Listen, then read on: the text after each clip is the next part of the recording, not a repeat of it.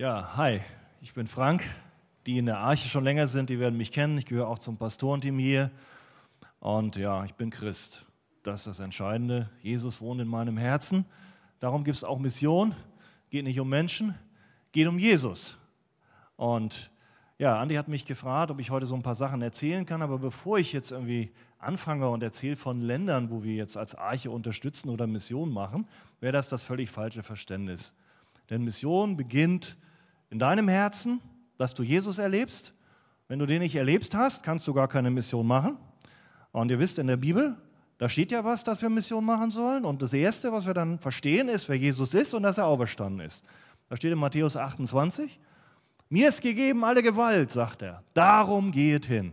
Das heißt, wir selber dürfen verstehen, und darum bist du heute hier, wer dieser Jesus ist. Nicht nur irgendein Sozialreformer, sondern Gottes Sohn, den er gesandt hat für dich und mich aber nicht, damit wir das für uns behalten und uns da wohlfühlen nur. Nein, damit wir das auch erleben und dann anderen weiter erzählen.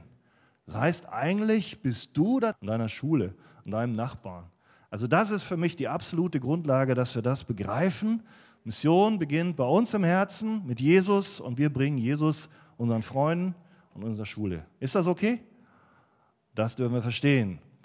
Und ja, dann geht es natürlich weiter.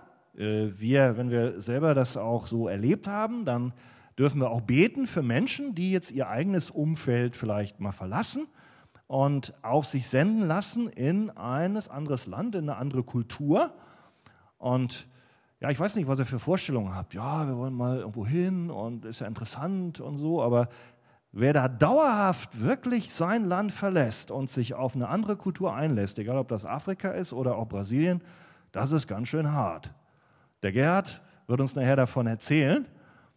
Ja, ich muss sagen, wir haben einen super Lobpreis gemacht. Ich habe mich super wohl gefühlt, aber ich bin ja auch als Arche, haben wir ja verschiedene Missionsfelder, wo wir Partner haben. Wenn ich da unterwegs bin, da ist das mal ganz, ganz anders.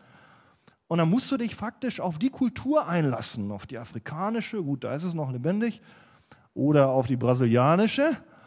Das ist ja unterschiedlich. Ich habe nachher mal, das zeige ich euch nicht jetzt, da habe ich mal vom Gerhard so eine Art WhatsApp-Video gekriegt. Da denkst du, das ist wie vor 40 Jahren hier. Ne? So, so ein Stil. Und da muss er sich darauf einlassen, weil er eben den Menschen dient, die Jesus liebt. Also Mission heißt nicht Selbstverwirklichung. Das heißt, man geht hin, man hat die Botschaft, man erzählt was von Jesus. Und als Arche wissen wir, dass viele, viele Menschen in der ganzen Welt Jesus nicht kennen. Ich sagte schon, Deutschland braucht Jesus, Hamburg braucht Jesus, Hannover braucht Jesus. Ich möchte da nochmal sagen, also wenn du sagst, ich finde Mission toll, dann bitte ich dich, komm nicht zu mir und sag, Frank, ich möchte einen Missionseinsatz machen. Komm erstmal zum Hippo und sag, ich will dreimal mitgehen. Das ist Mission vor der Tür, wo wir wirklich wissen, wir haben in Hannover, ich, bin ich ja auch ab und zu, Jugendliche, die haben da nicht eine richtige Jugendstunde, die haben da nichts, wo sie sich regelmäßig versammeln. Und das ist eure Aufgabe, nicht nur von uns Pastoren, das aufzubauen. Also herzliche Einladung ist eine tolle Erfahrung, geht dahin. Okay, jetzt komme ich dazu, was wir als Gemeinde- und Missionswerk Arche, so nennen wir uns, wir sind eine Lokalgemeinde in Hamburg. Wir haben auch äh, jetzt zwei Zweiggemeinden, Stade wisst ihr und Hannover. Das ist Mission, da haben sich zum Beispiel Arthur und Falk senden lassen, haben gesagt, ich ziehe nach Stade, weil ich da Mission mache, weil da eine Gemeinde entstehen muss, wo Leute von Jesus hören sollen. Und ja, auch mit einem Evangelium, was, was das Kreuz im Zentrum hat. Und insofern ist das ein Opfer, dürft ihr wissen, das ist auch Mission. Ich möchte euch auch, auch da einladen, wenn ihr jung seid, wenn ihr Studenten seid, dann überlegt, oh, ich will jetzt irgendeinen Beruf anfangen, ich kann nicht in Hamburg bleiben, ich ziehe weg. Ich sag dir, wo du hinziehst, nach Hannover oder nach Stade. Oder in die Ukraine, wenn du denn eine Berufung hast und Russisch kennst. Da bin ich jetzt zum Beispiel bei einem unserer Missionsfelder. Ihr wisst, wir haben eigentlich in vier Erdteilen der Welt haben wir Partner. Es läuft ganz unterschiedlich ab. Für manche, das ist richtig eine Tochtergemeinde der Arche. Wer jetzt, wer war bei der Jugendfreizeit mit jetzt, da habt ihr einen jungen Mann kennengelernt aus Russland, Ilja. Ja? War der dabei? Richtig. Und der Ilja ist aus Russland und das ist eigentlich eine Tochtergemeinde, wo wir damals mal auch mit, mit Pastor Wolfgang Riegert gepredigt haben und ist eine Gemeinde entstanden. So, und natürlich, auch diese Gemeinde hat dann junge Leute. Und das ist also eine Sache, wobei das überhaupt nicht so einfach ist. Also wenn wir jetzt sagen, können wir mal einen Einsatz da machen. da bist du total von der, gut, das behaltet ihr für euch, also da bist du sowas von der Geheimpolizei kontrolliert, das ist dir gar nicht. Da kannst du nicht einfach dich freilich versammeln, da, ja, äh, im Gottesdienst sitzen die Spitzel, da wird geguckt, wer kommt, da werden die Namen aufgeschrieben. Westler, die evangelisch sind, sind direkt unter Agentenverdacht. Also wir sehen also diese, diese Mission und toll im anderen Land, das klingt da schon ein bisschen anders. Ja. In der Ukraine haben wir momentan auch eine Tochtergemeinde. Wir überlegen, dass wir dort, da gibt es eine wunderbare Gemeinde, die machen so einen ähnlichen Lobpreis wie ihr. Und äh, das ist auch eine Gemeinde, die entstanden ist durch einen Predigteinsatz, einen Missionseinsatz. Und äh, wir wollen natürlich nicht dabei stehen bleiben, sondern da ist dann ein Pastor berufen worden. Und 200 Leute sind jetzt da, die sich immer versammeln. Wir haben ihnen als Arche geholfen, weil das muss man auch sagen. Mission bedeutet natürlich auch, dass man Menschen zurüstet aus den einzelnen Nationen selber, damit sie ihrem Volk dienen können. Weil die haben natürlich nicht diesen großen Kultursprung, den man hat. Denn man muss halt aufpassen, dass man nicht versucht, ein Deutscher, also jetzt die Afrikaner halt zu Deutschen zu machen, sondern das ist eine große Herausforderung. Da bin ich beim nächsten Bereich, Afrika. Da haben wir jetzt zwei junge Leute. Na, jung sind sie nicht mehr, 25 und 35 ist das jung. Die werden wir jetzt aussenden. Vielleicht habt ihr das mitbekommen. Die kommen diesmal noch nicht aus unserer Gemeinde. Das kommt später. Vielleicht einer von euch.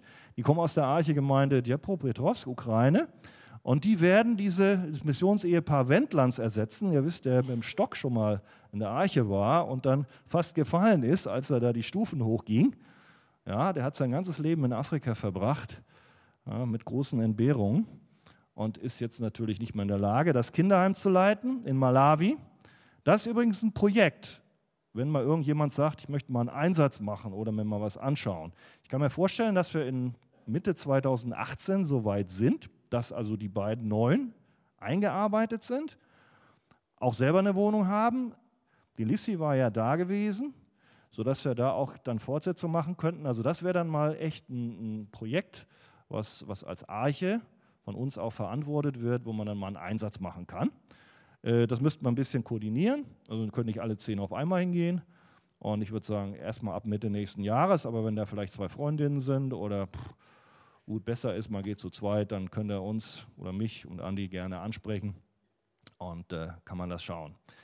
Ja, das war Afrika, dann in Brasilien. Ihr kennt den Ruben, der war mal in Brasilien gewesen. Allerdings haben die Missionare gesagt, ihr sollt Portugiesisch und Brasilianisch lernen. Sonst ist das schwierig, äh, weil da gibt es ein Kinderheim, auch ein Kinderheim, was wir unterstützen. Und wenn man natürlich dienen will, kann man mit Deutsch nicht viel machen. Okay, also ähnlich in Russland und Ukraine, die sprechen fast nur Russisch, Brasilien, Brasilianisch oder Portugiesisch. Einige von uns haben ja auch schon Einsätze gemacht mit anderen Organisationen. Das ist übrigens auch möglich und sehr gut. Das wird von uns unterstützt. Ihr wisst, in Israel gibt es Möglichkeiten und Moni war ja auch schon weg. Und äh, Indien momentan ist, würde ich sagen, nicht möglich. In Indien ist es so, dass da die Regierung, man sagt zwar, Indien ist die größte Demokratie, aber die Christen werden immer mehr verfolgt. Die Regierung ist hindu-nationalistisch und da dürft ihr wirklich für beten. Wir haben ja Kinderheime, die wir schon Jahrzehnte oder viele Jahre unterstützen und die probieren, die Kinderheime echt platt zu machen. Mit allen möglichen Schikanen und äh, der Herr Modi, dem Frau Merkel immer so lieb die Hand schüttelt, das ist ein Typ, der ist von dieser hindu-nationalistischen Bewegung und der setzt Gouverneure ein und die sagen, in meinem Bundesstaat wird es im Jahr 2020 keinen Christen mehr geben. Das ist Indien.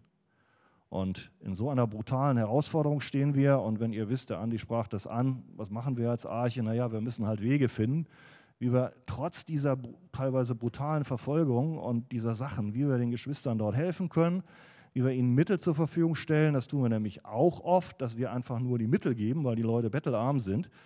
Dass da die Kinderheime überhaupt betrieben werden können, dass da überhaupt ein paar Leute sind, die evangelisieren können, dass die da Pastoren haben. Ja, gibt noch andere Länder, wo wir das tun. Also Indien erwähnte ich, Birma, Myanmar. Gut, da haben wir momentan noch nicht die Connections, dass man da mal hinfahren kann. Vielleicht kommt das noch. Also, das war so mein Einstieg. Es gibt Mission. Mission beginnt in deinem Herzen, dass du Jesus kennenlernst.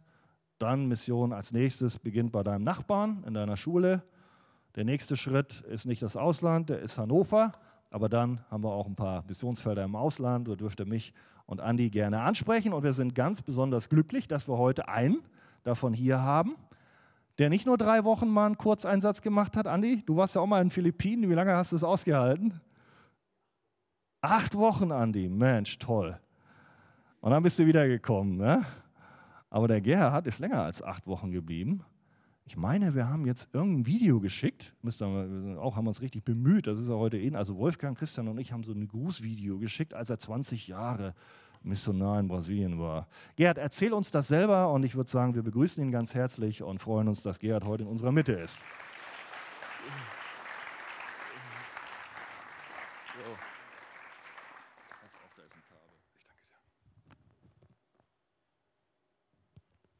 Ja, hallo, guten Abend, Bonneute.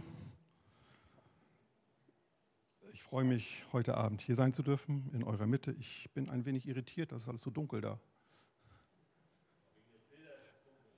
Ah ja.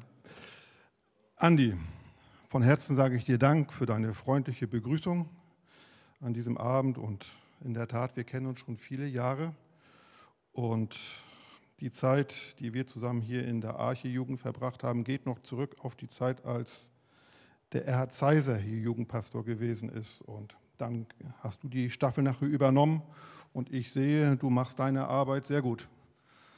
Es sind viele, viele junge Leute da, die du betreuen darfst, denen du dienen darfst. Es ist ein großes, großes Vorrecht, diesen jungen Leuten den Weg auch ins Leben zu zeigen. Nun, ich darf heute Abend hier stehen und euch ein wenig berichten von der Mission. Ähm, dazu wurden mir drei Blogs gegeben. Also der erste Blog ist, dass ich ein bisschen erzähle, wie ich überhaupt nach Brasilien gekommen bin, mein Werdegang, meine Berufung. Dann habe ich euch ein paar Bilder mitgebracht, sodass ihr auch seht, was ich dort tue, ein paar Videos. Und dann zum Schluss soll ich euch noch eine Predigt halten. Also ich hoffe, ihr habt viel Geduld, viel Zeit mitgebracht, denn jeder Part wäre schon ein abendfüllendes Programm für sich. So, ich denke, junge Leute haben Energie. Äh, wir fangen schon an mit Bildern. Alles klar. Ich würde euch gerne erstmal ein bisschen erzählen, äh, wie es dazu gekommen ist, dass ich nach Brasilien überhaupt gegangen bin. Der Andi sagte schon äh, zwei Dinge, die in meinem Leben sehr entscheidend gewesen sind. Das eine war äh, Fußball und das andere war der Beruf des Malers und des Lackierers. Beides habe ich sehr gerne getan und habe darin eigentlich auch meine Zukunft gesehen als Teenager. Da hatte ich angefangen mit Fußballspielen und ich habe sehr schnell gemerkt, äh, mein, mein Weg im Bereich des Fußballs liegt nicht äh, auf dem Felde, wo man laufen muss, sondern im Tor, da kann man stehen. Ne, da braucht man sich nicht so viel bewegen. Das war so mein Ding gewesen und da war ich auch sehr gut gewesen. Das darf ich auch mal sagen. Und es dauerte auch gar nicht lange, da bekam ich ich bin übrigens Lübecker, die schönste Stadt in Deutschland, nur nebenbei erwähnt. Was? Das dauerte gar nicht lange, da bekam ich von einem großen Fußballclub in Lübeck ein Angebot, ähm, dort mitzuspielen. Man hat mir einen Vertrag unter die Nase gerieben, den ich unterschreiben sollte, und da stand einiges drin, was ich da an Vergütung bekommen würde und so weiter und so fort. Äh, das hörte sich alles sehr gut an, aber ich musste mich dann letztendlich entscheiden, äh, was ist mir eigentlich lieber, weil diese Teams, die haben immer sonntags gespielt und in der Woche haben sie Training gehabt, das ging alles ganz gut. Aber der Sonntag, das war für mich sehr schwierig gewesen, weil ich Sonntag doch lieber in die Gemeinde wollte. Äh, und da musste ich mich schon entscheiden und irgendwann habe ich dann gesagt, nein, ich werde nicht unterschreiben, sondern mein Weg geht Sonntagmorgens in die Gemeinde unter das Wort Gottes. Und so habe ich Fußball nur noch als Hobby gemacht und es war auch sehr schön. Aber wäre ich diesen Weg weitergegangen, na, ich denke, ich wäre heute an der Seite von Olli Kahn oder Manuel Neuer oder wie heißen die heute alle? Also da, da oben in dieser Liga würde man mich heute sehen denke ich mal so. Ne? Aber Gott hatte einen anderen Weg für mich gehabt und für mich war es wirklich immer wichtig und man muss sich wirklich auch dafür entscheiden. Ähm, ich habe mit Leidenschaft Fußball gespielt, wirklich. Und es, es ist mir nicht leicht gefallen, äh, jetzt Nein zu sagen, aber ich wusste, mein Platz ist sonntags morgens im Gottesdienst. Ne? Ich muss unter das Wort Gottes, weil letztendlich der Mensch, der lebt nicht alleine vom Brot allein, sondern auch vom Worte Gottes. Das war mir wichtig und ich musste die Entscheidung treffen und ich habe sie dann gegen den Fußball entschieden und ich bereue es bis heute nicht. Die zweite Entscheidung war gewesen in meinem Leben Maler und Lackierer. Äh, diesen Beruf habe ich gelernt, habe viele Jahre auch als Geselle gearbeitet und eines Tages, da kommt mein Pastor zu mir und sagte, Gerhard, wir sehen alle in dir eine, eine Berufung. Eine Berufung ins Reich Gottes, eine Berufung, dem Herrn zu dienen, wie das auch immer aussehen mag. Aber wir, wir sehen das in deinem Herzen. Denk doch mal darüber nach, eine Ausbild, theologische Ausbildung zu machen, ob das nicht was für dich wäre. Und ich habe darüber nachgedacht und auch lange mit dem Vorstand der Gemeinde darüber gesprochen, am Ende auch gebetet. Und in dieser Zeit, wo ich gesucht habe, also ich habe ja schon diese Erfahrung gehabt, dass ich den Fußball AD gesagt habe, das war schon ein ziemliches Opfer für mich gewesen, das muss ich euch ganz ehrlich sagen, weil ich war gerne auf dem Fußballplatz und ich habe es mit Leidenschaft getan. Und wenn ich im Gottesdienst saß, habe ich auch oft daran gedacht, ja, du könntest jetzt eigentlich zwischen den Pfosten stehen. Und jetzt sitzt du hier in der Gemeinde, aber ich habe mich dafür entschieden.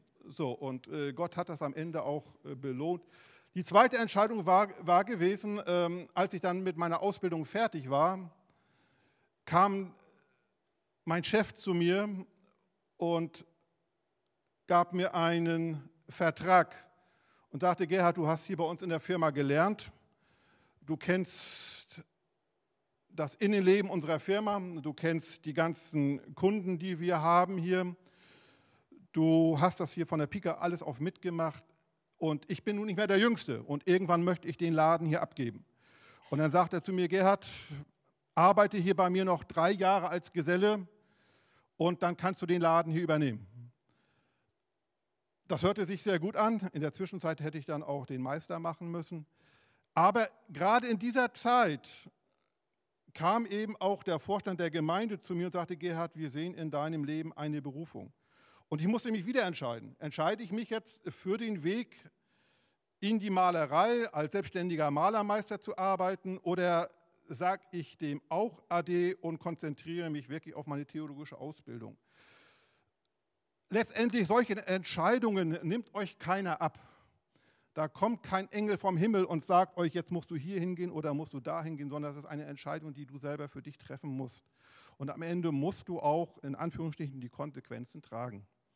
Ne, da ist jeder für sich alleine vor Gott. Da kannst du dich nicht mit Fleisch und Blut beraten, sondern äh, da musst du wissen in deinem Herzen, das ist der Weg, den ich gehen soll. Und ich habe dann meinem Chef irgendwann mal gesagt, nein, ich werde hier kündigen, ich gehe auf die Bibelschule, ich werde mich ausbilden lassen zum Theologen und der fiel aus allen Wolken. Und er hat gesagt, Gerhard, so ein Angebot, das kriegt man nicht jeden Tag dass du hier eine Firma übernehmen kannst, wo alles steht, wo alles da ist. Wir haben einen guten Kundenstamm. Und ich habe gesagt, das ist alles schön und gut und ich weiß auch, wie das hier in der Firma geht, aber mein Vater im Himmel hat einen anderen Weg mit mir. Und so habe ich mich dann wieder entschieden und ging dann auf die Bibelschule nach Beröa in den Jahren 81 bis 83. So, habt ihr noch Geduld, ja? Dann möchte ich weiter erzählen, wie das so war, weil ich denke, dass auch in eurem Leben oft solche Punkte kommen, wo ihr euch selber entscheiden müsst. Und da wird euch auch der Andi nicht helfen können. Da wird euch auch eure Pastoren nicht helfen können, sondern da müsst ihr selber in eurem Herzen wissen, was ist jetzt dran, was muss ich jetzt tun. Und die nächste Entscheidung war, ich war auf der Bibelschule und studierte dort Theologie und in meinem Herzen war die Frage immer gewesen, wenn das jetzt mal hier zu Ende ist und ich hier mit der Ausbildung fertig bin, wo geht es dann eigentlich hin? was ist dein Weg? Und da muss ich euch sagen, ich habe das Studium gemacht, aber ich war, war jeden Morgen, um 4 Uhr morgens war ich draußen.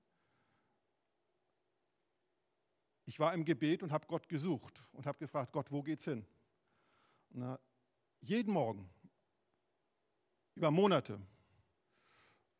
Und irgendwann wurde mir klar in meinem Herzen, dein Weg geht, geht in die Mission. Und ich war eigentlich sehr froh darüber, weil ich in Deutschland als Pastor eigentlich auch nicht arbeiten wollte. So zeigte Gott mir, dein Weg geht in die Mission und ich dachte schon, ja, Afrika. Ne?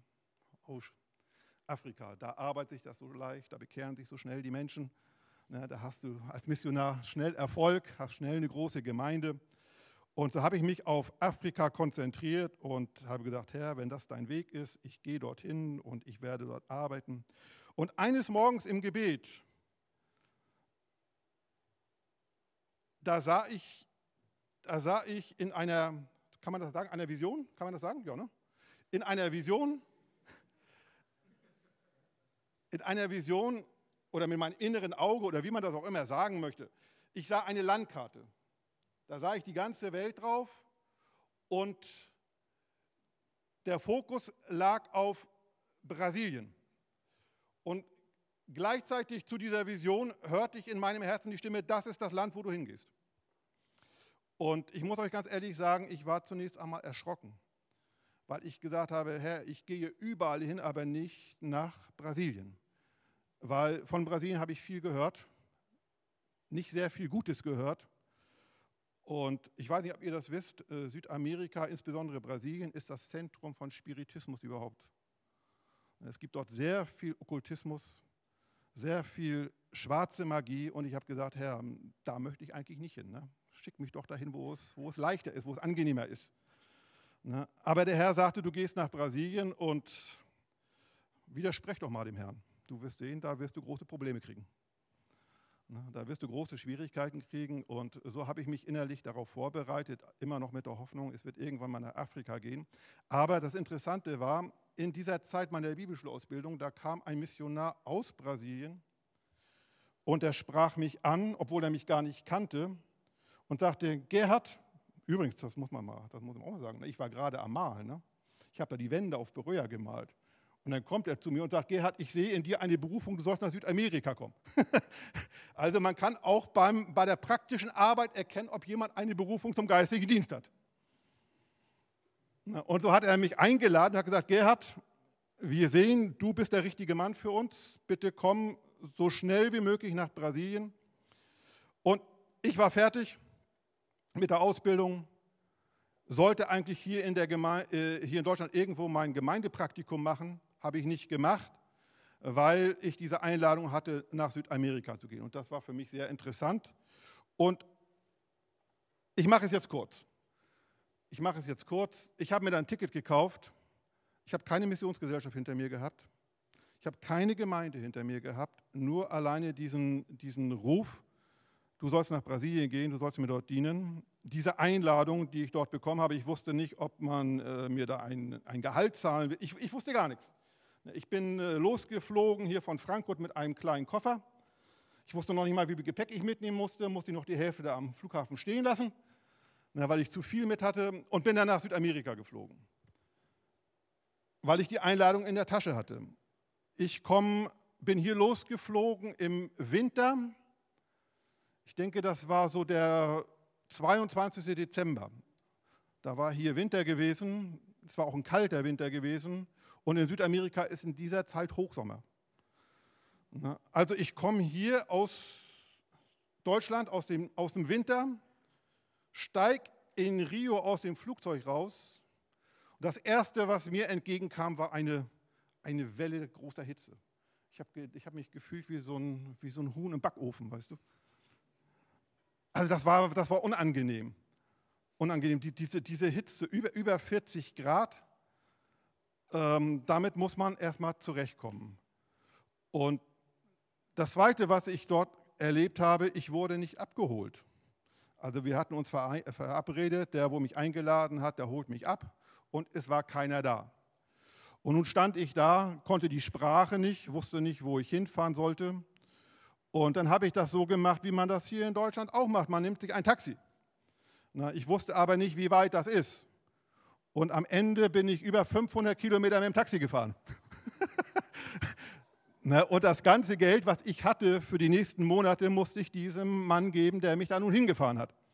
Na, und so stand ich da, wenig Gepäck, gar kein Geld mehr. Und der Missionar, der mich nun abholen sollte, der fragt, na, bist du schon da? naja, und so passierte das dann. Äh, das war für mich kein leichter Anfang gewesen. Und ich merkte relativ schnell, also, wenn ich hier bleiben soll und hier arbeiten soll, muss viel geschehen. Das eine war die Hitze, mit der ich nicht zurechtkam. Das andere war die Kultur ist eine ganz andere. Ich bin das gewohnt als Deutscher und insbesondere als Lübecker, jeden Tag Kartoffel essen. Und da gab es jeden Tag Feijon und Arroz. Wisst ihr das? Äh, Reis und schwarze Bohnen. Und das jeden Tag. Jeden Tag. Und immer das Gleiche. Und irgendwann habe ich gesagt, also es kommen so viele Dinge zusammen. Die Menschen die sind auch nicht so positiv. Ich wohnte dann in einem Kinderheim. Die Kinder, die haben den ganzen Tag dort rumgegrölt, auf Deutsch gesagt. Ne? Sagt man grölt, ja? Rumgegrölt. Also man hatte keine Privatsphäre gehabt. Also ständig war da, war da was los. Und ich hatte ein Ticket gehabt für ein Jahr. Nach fünf Wochen bin ich zurück nach Deutschland. Ich habe es nicht ausgehalten. Es war mir einfach zu schwer, diese Umstellung von Deutschland, von dem Gewohnten, das Umstellen auf das Fremde, auf das, was einem nicht bekannt ist. So, und dann bin ich auf dem Weg nach Deutschland im Flieger, einer Höhe von 10.000 Metern. Da spricht Gott zu mir und sagt, Gerd, sag mal, meinst du, dass du im richtigen Flieger sitzt? Meinst du, dass das richtig ist, was du hier machst? Und ich sagte, Herr, eigentlich nicht. Ne? Du hast mich gerufen, mein Platz ist in, in Brasilien. Ich komme hier in Frankfurt an, gehe arbeiten, kaufe mir ein neues Ticket und fliege zurück nach Brasilien. Ja, weil ich wusste in meinem Herzen, ich bin hier in Deutschland, das ist nicht mein Platz.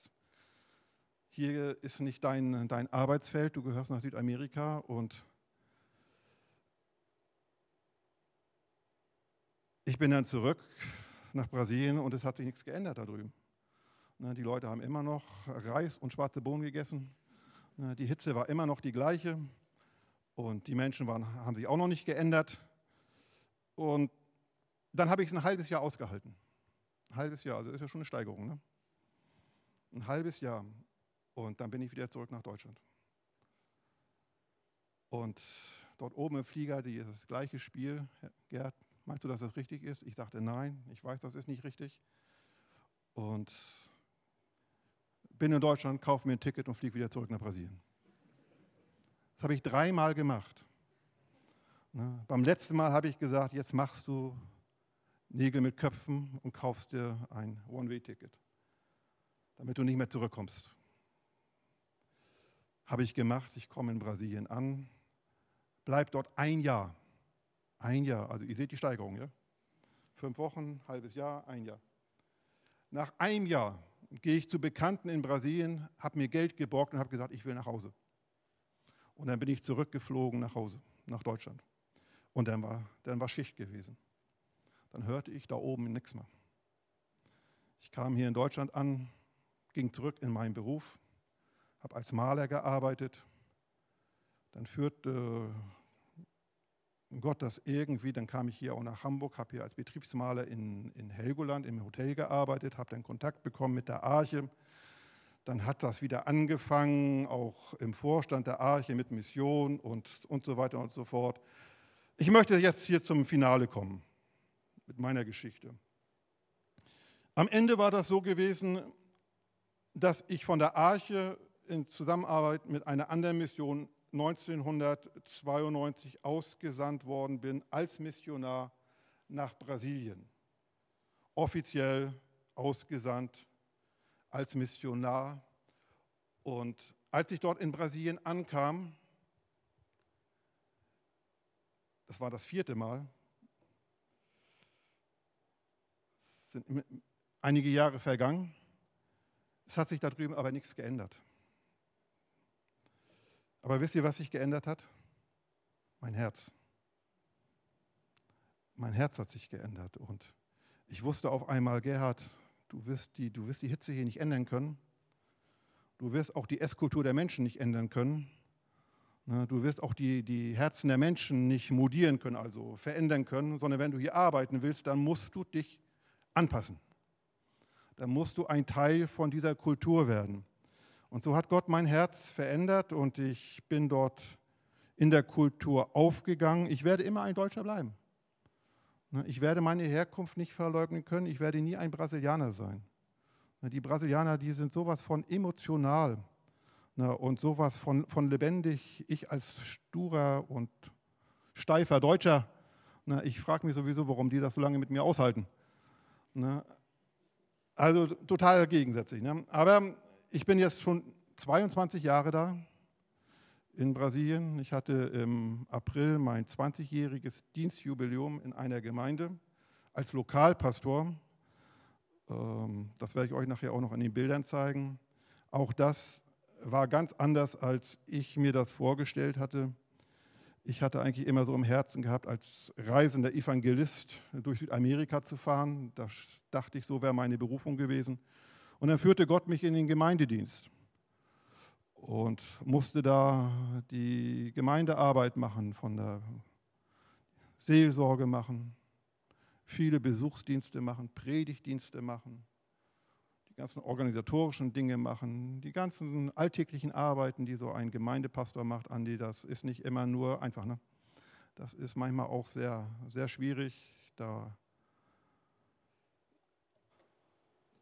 Soll ich jetzt wirklich noch ein Wort lesen? Ja? Okay. Dann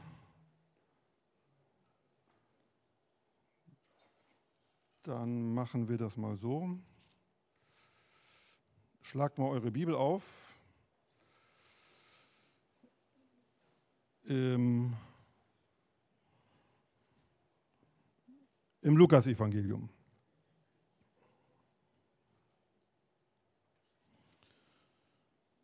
Lukas-Evangelium, Kapitel 8. Dort lesen wir die Verse 40, 41, 49 bis 54. Und es geschah, als Jesus zurückkam, nahm ihn das Volk auf, denn sie warteten alle auf ihn. Und siehe, da kam ein Mann mit Namen Jairus, der ein Oberster der Synagoge war, und fiel Jesus zu Füßen und bat ihn, in sein Haus zu kommen. Denn er hatte eine einzige Tochter von etwa zwölf Jahren, die lag im Sterben, und als er hinging, umdrängten ihn die Leute. So, 49 abwärts. Da heißt es, als er noch redete, kam einer von den Leuten der Obersten der Synagoge und sagte zu ihm, deine Tochter ist gestorben, bemühe den Meister nicht. Als aber Jesus das hörte, antwortete er ihm, fürchte dich nicht, glaube nur, denn sie wird gesund werden. Als er aber zum Haus kam, ließ er niemand mit ihm hineingehen, außer Petrus, Jakobus, Johannes und den Vater und die Mutter des Kindes. Sie weinten alle und klagten um sie. Er aber sagte, weinet nicht, siehe, sie ist nicht gestorben, sondern sie schläft. Da lachten sie ihn aus, weil sie wussten, dass sie gestorben war. Er aber trieb sie alle hinaus, nahm sie bei der Hand und rief, Kind, stehe auf. Soweit diese Worte.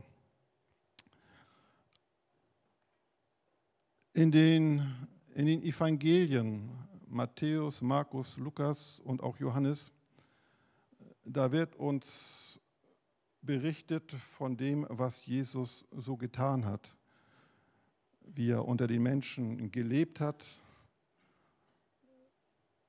wie er den Menschen gedient hat.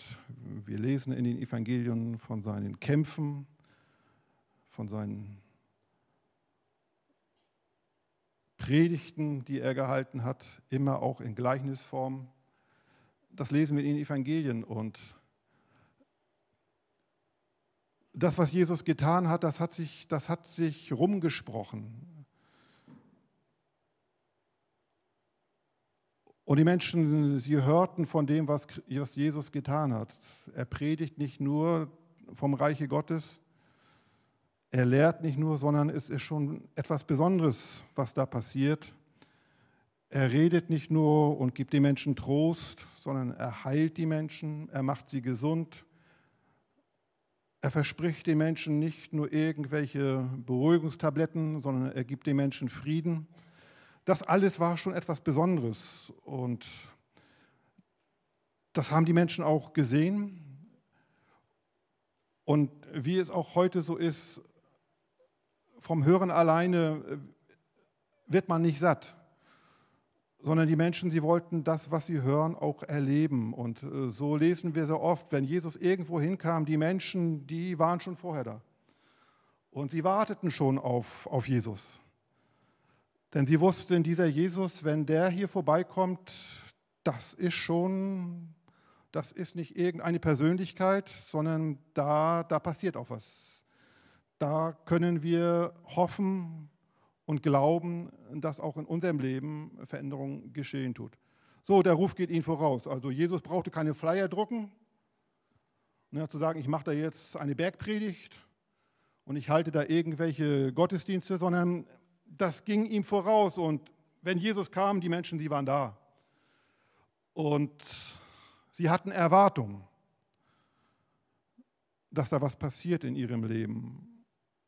Ich denke mal, wenn wir diesen Bogen spannen, auch in unser Leben, so dürfen wir doch sagen, dieser Jesus, der damals durch die Straßen von Jerusalem ging und den Menschen dienten, diente, dieser Jesus ist heute Abend auch hier. Er ist da, er ist gegenwärtig. Und das, was Jesus damals getan hat, ist auch heute noch in der Lage zu tun, nämlich die Herzen der Menschen zu verändern, ihnen Frieden zu geben, Ruhe zu geben, ewiges Leben zu geben. Dazu ist Jesus heute auch noch in der Lage. Er ist da. Er ist präsent. Ähm, in Brasilien ist das so, dass die Pastore, die sitzen immer oben auf der Galerie und schauen dann so runter in die Gemeinde. Die sind dann Reservado para Pastores. Und dann kam ich mal in eine Gemeinde und da stand, stand dann die ganze Galerie mit den Stühlen da oben, reserviert für die Pastore. Und dann stand da ein Stuhl, und da kann man jetzt denken, was man will. Ne?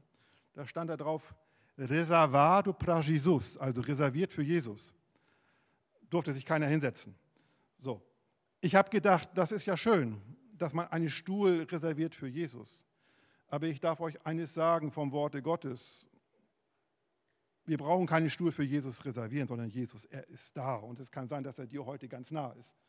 Es kann sein, dass er heute an deinem Herzen klopft und an deiner Seite ist.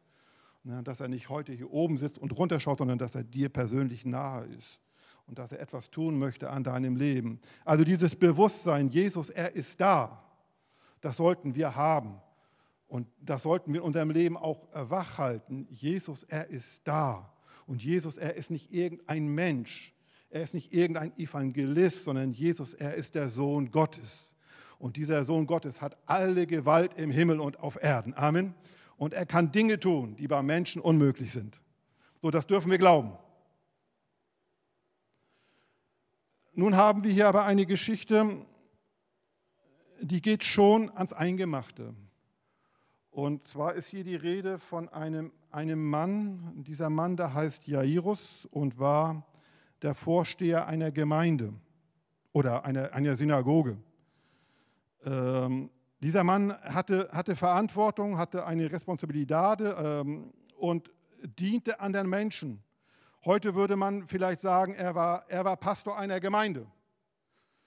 Er war Pastor einer Gemeinde und diente, diente den Menschen in der Seelsorge oder mit dem Worte Gottes, las die Schriften vor. Ich will euch mal was sagen, es ist eine Sache.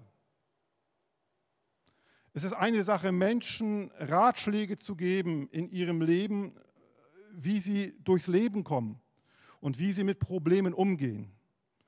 Es ist eine Sache, anderen Menschen, die uns nahe sind, zu sagen, du schau mal, glaub doch an den Herrn Jesus Christus und er wird dir helfen.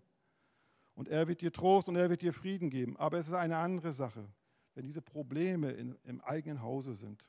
Es ist eine ganz andere Sache, wenn diese Probleme auf einmal nicht mehr bei dem anderen sind, sondern sie sind in deinem Hause und sie sind in deinem Leben. Da merkst du, also das hat eine ganz andere Qualität. Und da ist dir auch mit, mit in Anführungsstrichen, mit frommen Sprüchen nicht geholfen, sondern da brauchst du in der Tat eine Offenbarung des Herrn. Da brauchst du in der Tat den Trost des Herrn. Da brauchst du in der Tat eine Begegnung mit dem, dem gegeben ist alle Gewalt im Himmel und auf Erden. Worte alleine werden dir da nicht helfen. Und dieser Mann, dieser Jairus, war so ein, ein Pastor gewesen und er diente anderen Menschen. Und ich, ich weiß das selber aus eigener Erfahrung. Ich bin jetzt 20 Jahre Pastor. Und wie oft habe ich Menschen dienen können, ihnen Ratschläge gegeben. Aber irgendwie, es war doch weit weg gewesen. Ne? Das sind ihre Probleme. Ne? Da müssen sie sehen, wie sie fertig werden. Und sie müssen äh, dem Herrn vertrauen. Aber als ich dann merkte, du Gerhard, jetzt kommt es bei dir. Wisst ihr, was ich da gemacht habe? da wurde ich nervös. Da wurde ich unruhig. Und dann haben mir, dann haben mir fromme Worte und die haben mir nicht mehr geholfen, die haben mein Herz nicht mehr erreicht. Sondern was, was mir da wirklich geholfen hat, war, Herr Jesus, jetzt, jetzt, muss ich, jetzt muss ich zu dir. Ich muss dich suchen. Und wenn du mir nicht hilfst, wer soll mir da noch helfen? Und diese Zeiten, die kann man als Krise bezeichnen oder auch als eine Chance, nämlich näher zu Gott zu kommen und zu erkennen, dass auch wir nicht nur Menschen sind, sondern dass auch wir, die wir in Verantwortung stehen, auch auf die Hilfe unseres Herrn angewiesen sind. Denn auch unsere Hilfe kommt von dem, der Himmel und Erde gemacht hat. Amen. Das ist das, was die Bibel uns sagt. Ich möchte diese Geschichte weiter ähm, auch hineinbringen in die Gemeinde und zu euch heute Abend. Schaut einmal,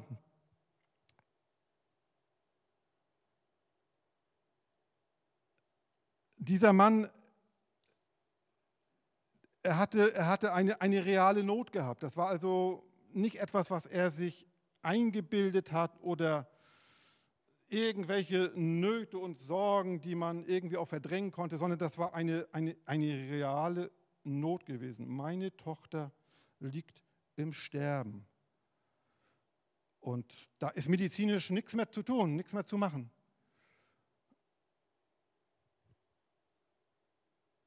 Und dann, und dann, schwingt, dann schwingt dieser Jairus, er schwingt sich auf,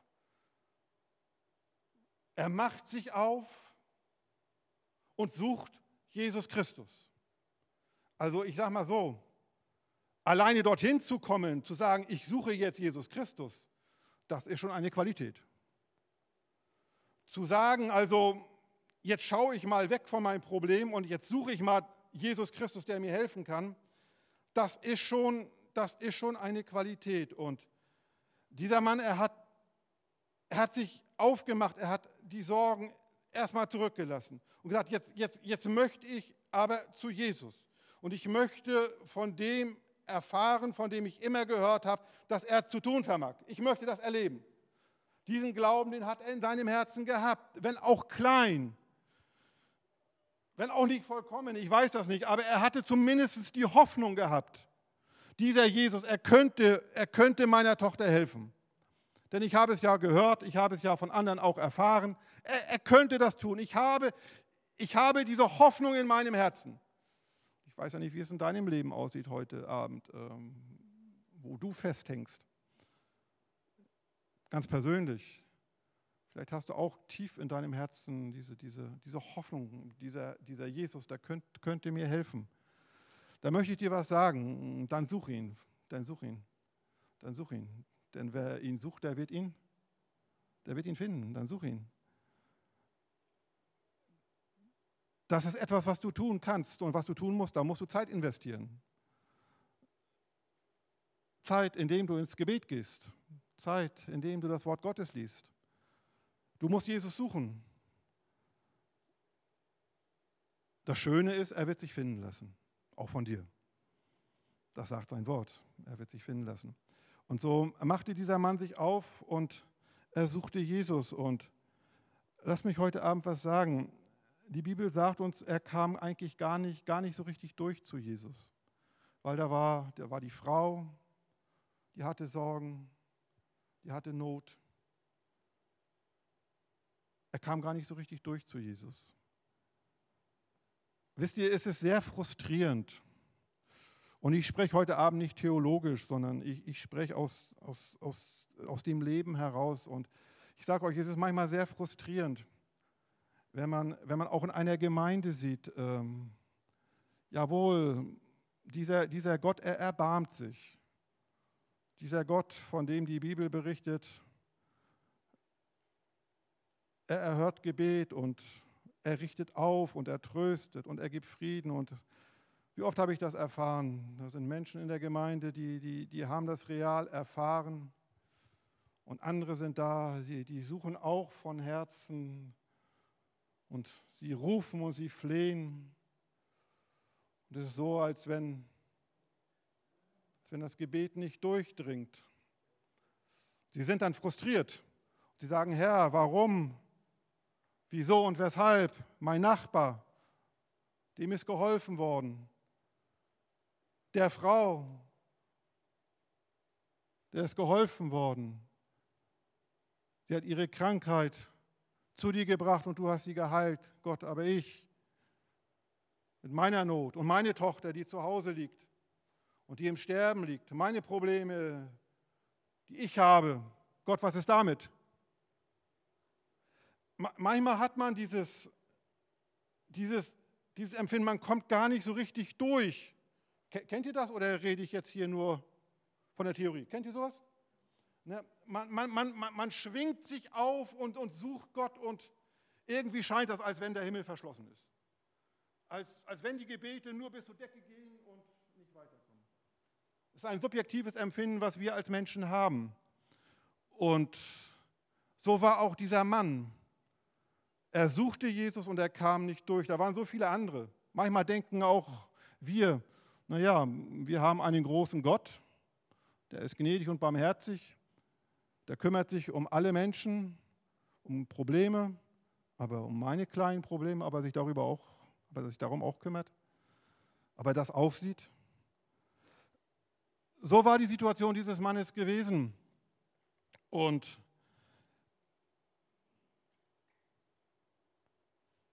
als er sich so in seinem Herzen aufgeschwungen hat, diesen Glauben auch in Jesus Christus zu investieren, ihn zu suchen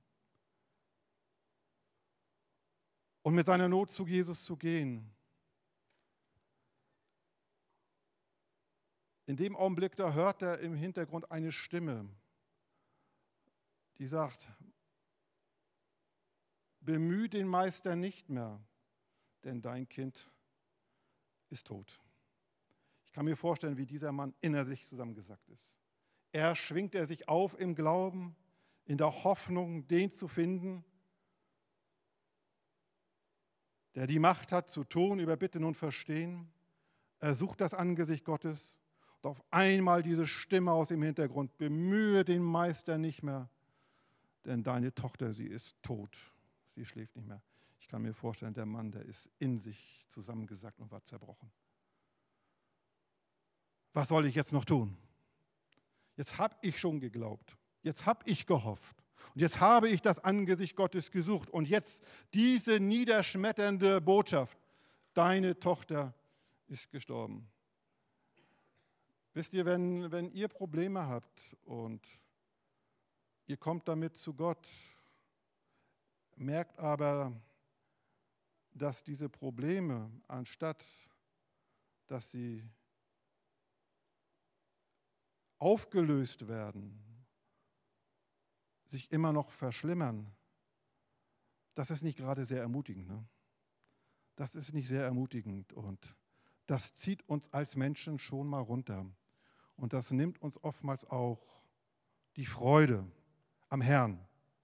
Und wenn wir die Freude verlieren, dann verlieren wir unsere Kraft. Denn die Freude am Herrn ist deine Kraft. Wenn du die verloren hast, dann verlierst du automatisch auch deine Kraft.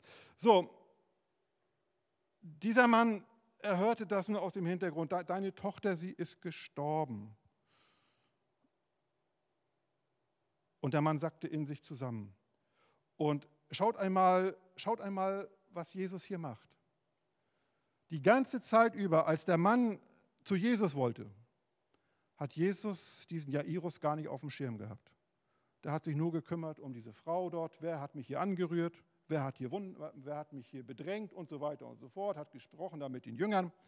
Den Jairus, den hat er gar nicht auf dem Schirm gehabt. Den hat er gar nicht auf, im Visier gehabt.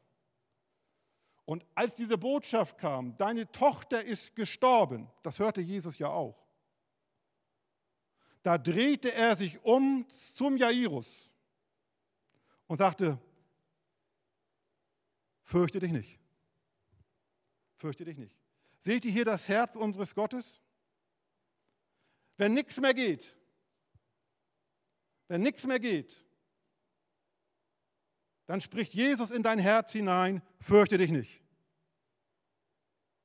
Wenn nichts mehr geht und du meinst, es gibt dort keine, keine Lösung mehr, spricht Jesus in dein Herz rein, fürchte dich nicht. Warum sagt Jesus nicht zu dem Jairus, du deine Tochter, sie lebt, als ersten Satz? Sondern Jesus, wenn er zu den Menschen kommt, dann gibt er ihnen zunächst einmal Frieden und Ruhe und Geborgenheit und Sicherheit, Stabilität. Und im zweiten Satz spricht Jesus zu diesem Jairus, fürchte dich nicht, deine Tochter schläft. Ich möchte dir heute Abend zurufen, was deine Not auch sei, egal äh, wie dramatisch sie ist, wie verfahren sie ist, wie hoffnungslos deine Situation ist. Das Erste, was ich dir zurufen möchte, ist, fürchte dich nicht. Fürchte dich nicht. Und ich wünschte mir so sehr, dass du jetzt nicht nur die Stimme von dem Gerhard hier hörst, der dir das sagt, sondern dass du die Stimme deines Gottes hörst, der sagt, mein Kind, fürchte dich nicht, denn ich bin bei dir alle Tage deines Lebens. So fürchte dich nicht. Fürchte dich nicht. Der Satz geht weiter, sondern glaube nur. So, jetzt lasst mich zum Schluss euch noch einen Rat geben. Wenn du, wenn du Probleme in deinem Leben hast, die dich runterziehen wollen, die dich auch lähmen, geistlich gesehen, dann mach das, was Jesus hier gesagt hat. Jesus erging in das Haus, dort wo dieses Kind lag, und ich habe mich gefragt, warum steht das eigentlich so in der Bibel drin? Da heißt es, er nahm mit sich, lass mich das nochmal lesen, er nahm mit sich, Vers 51, als er aber in das Haus kam, ließ er niemand mit sich hineingehen, außer Petrus, Jakobus, Johannes, den Vater und die Mutter des Kindes. Diese, diese Leute, die Jesus mit in das Haus hineingenommen hat, waren Menschen, die im Glauben standen. Das waren die Jünger gewesen, das war der Vater, der den Glauben in Jesus Christus investiert hat. Die hat er mitgenommen. All die anderen, die da geweint haben, die geklagt haben, die gejammert haben, die hat er rausgeschickt und hat gesagt, ihr könnt hier jetzt nichts tun. Ich möchte euch einen, einen guten Rat geben und dann komme ich zum Schluss. Sucht euch Menschen, sucht euch Menschen, wenn ihr in diesen Situationen seid, wo, wo die Probleme wirklich real sind in eurem Leben. Sucht euch Menschen, die im Glauben stehen. Sucht euch Menschen, die Vertrauen haben in Gott, Vertrauen haben in Jesus Christus. Und mit diesen Menschen habt Gemeinschaft, mit diesen Menschen betet. Denn die Bibel sagt uns, wo zwei oder drei eins werden im Gebet, Gott wird das tun. Er wird es tun. Er hat es versprochen. So, sucht euch Menschen, die im Glauben stehen. Es gibt so viele Menschen, ne, die sind destruktiv, die sind negativ, die wollen uns runterziehen, die wollen uns das Vertrauen nehmen, die wollen uns den Glauben nehmen. Sucht euch Menschen, die mit euch eines Geistes sind. Amen. Die mit euch eines Glaubens sind. Habt mit diesen Menschen Gemeinschaft und ihr werdet merken, Gott wird an eurem Leben arbeiten und er wird was tun. So, das wollte ich euch gesagt haben. Gott segne euch.